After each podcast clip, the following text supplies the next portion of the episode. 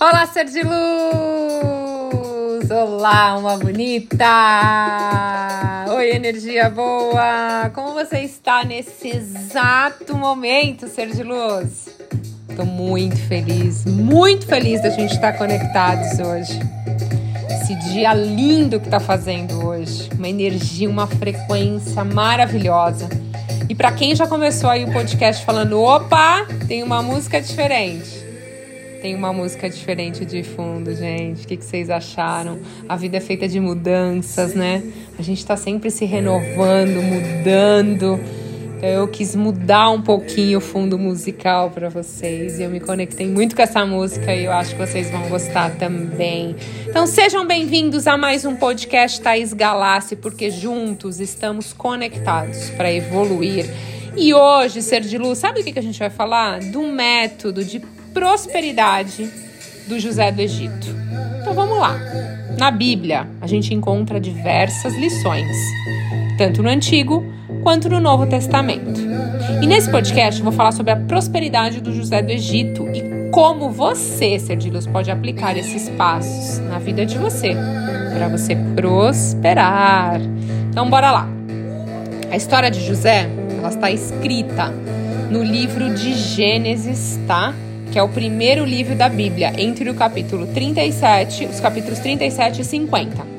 Então, nascido de Jacó e de Raquel, José, desde muito novo, era muito amado pelo seu pai.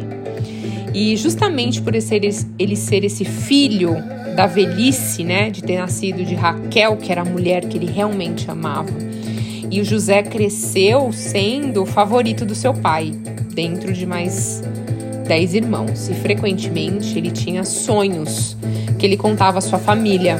E nesses sonhos, gente, que ele tinha, revelavam o futuro glorioso que ele teria em posição de autoridade em relação aos irmãos.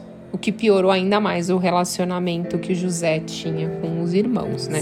É a famosa invejinha branca, né, gente? Que eu falo que não existe. Por causa disso, gente, o sonhador sempre foi invejado pelos seus irmãos, até o ponto que seus irmãos jogaram ele num buraco para morrer. E posteriormente vendê-lo como escravo. E foi nesse contexto que José foi levado ao Egito. E aí as lições de gestão de José do Egito começam. Então, depois que José foi levado ao Egito como escravo, um homem bastante relevante chamado Potifar comprou ele para trabalhar na sua casa. E por mostrar-se extremamente competente, ser excelente naquilo que ele fazia, José logo foi promovido a administrador do lar e de todas as suas posses do Senhor. Então, olha a responsabilidade, tá? Porém, por optar a ser fiel a Deus e também a quem ele servia naquela casa, José recusou-se deitar-se com a mulher de Potifar e ela vinha assediando o rapaz. Por isso, após as mentiras e as tramas da mulher, ele foi acusado injustamente, foi mandado para prisão. Olha só, no lugar mais improvável que poderia existir para ele se tornar bem-sucedido, José fez a diferença. O trabalho excelente que ele vinha fazendo na casa do seu antigo senhor, ele também passou a ser executado dentro do cárcere, do seu cárcere. E assim, o hebreu tornou-se influente mesmo ali, tornando ele encarregado de todos os presos. Então não importa onde você está, né? A sua essência não pode ser é, modificada porque você está num lugar diferente, né? Se você é essa explosão de energia, se você é essa pessoa do bem, não importa onde te colocam, porque você vai continuar sendo essa pessoa. E aí, gente, depois disso, muita história aconteceu, tá? Porque o José, após José interpretar os sonhos de Faraó, ele foi levado como novo governador da terra do Egito. E dentre tantos altos e baixos, desafios e vitórias e aprendizados na vida de José, a gente consegue tirar diversas lições do modo como ele administrava qualquer lugar onde ele chegava. Quando Deus mostrou a José tudo que o Egito ele enfrentaria, a época de prosperidade e de período de crise, as vacas magras, o governador sugeriu ao faraó uma espécie de plano econômico. E esse plano, gente, foi capaz de salvar a população local e os povos vizinhos da fome.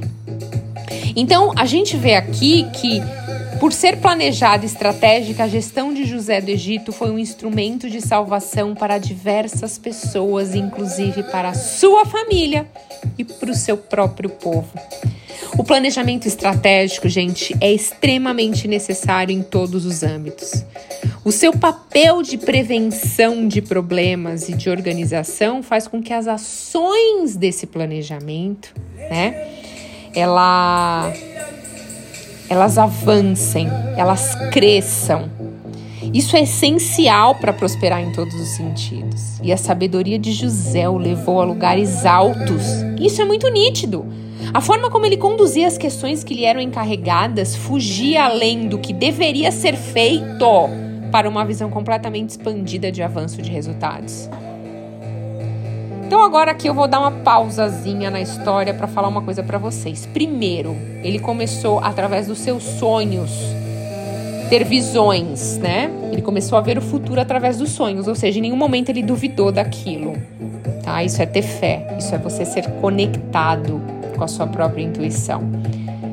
Segundo, gente, ele foi mandado para prisão ele foi jogado no buraco pelos irmãos, virou escravo. Depois a mulher acusou ele injustamente. Ele foi para a prisão e mesmo assim ele não se deixou ser levado para o lugar que ele estava.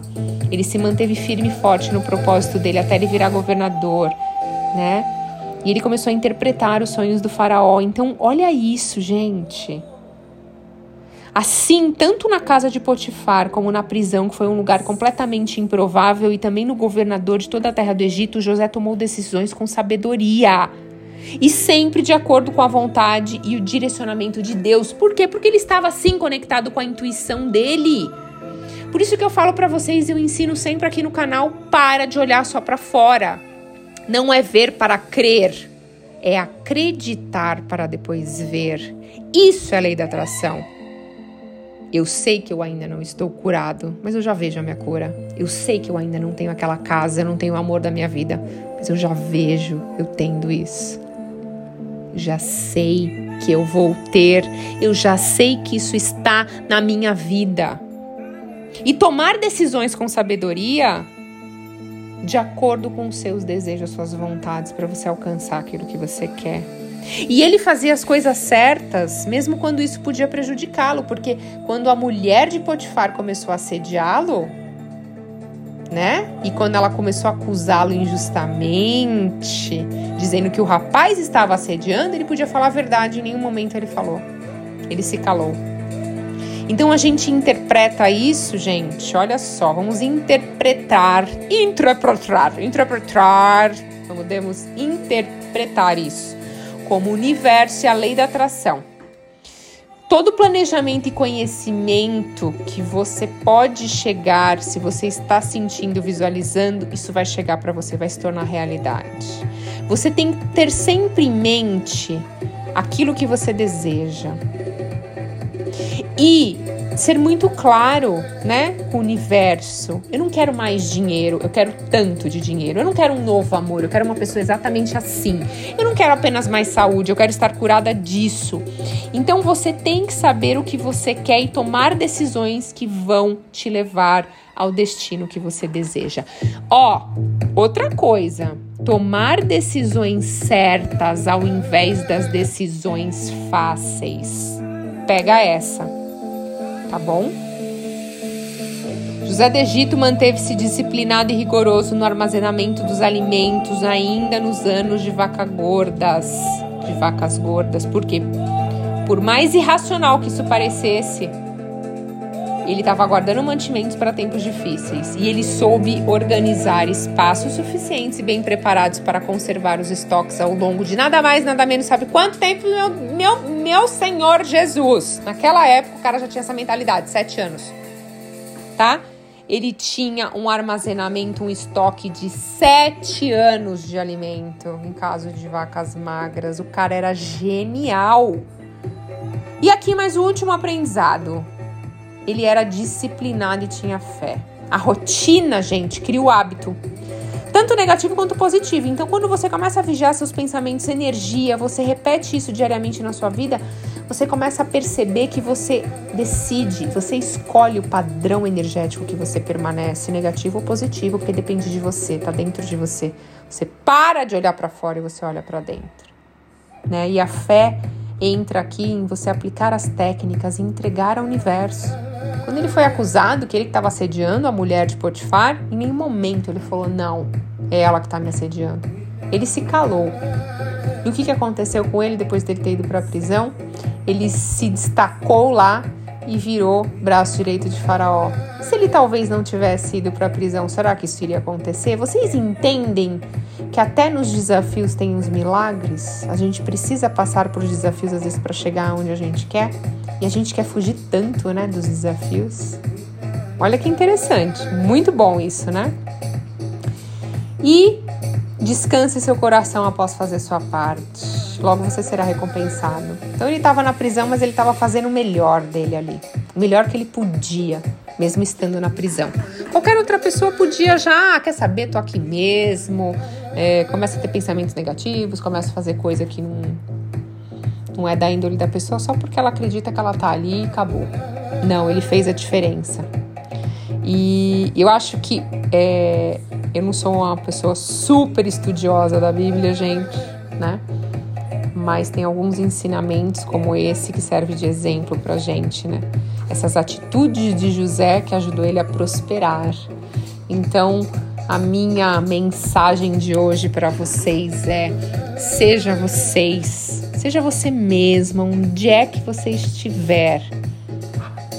Você pode estar agora no pior momento da sua vida, mas você ainda continua sendo você.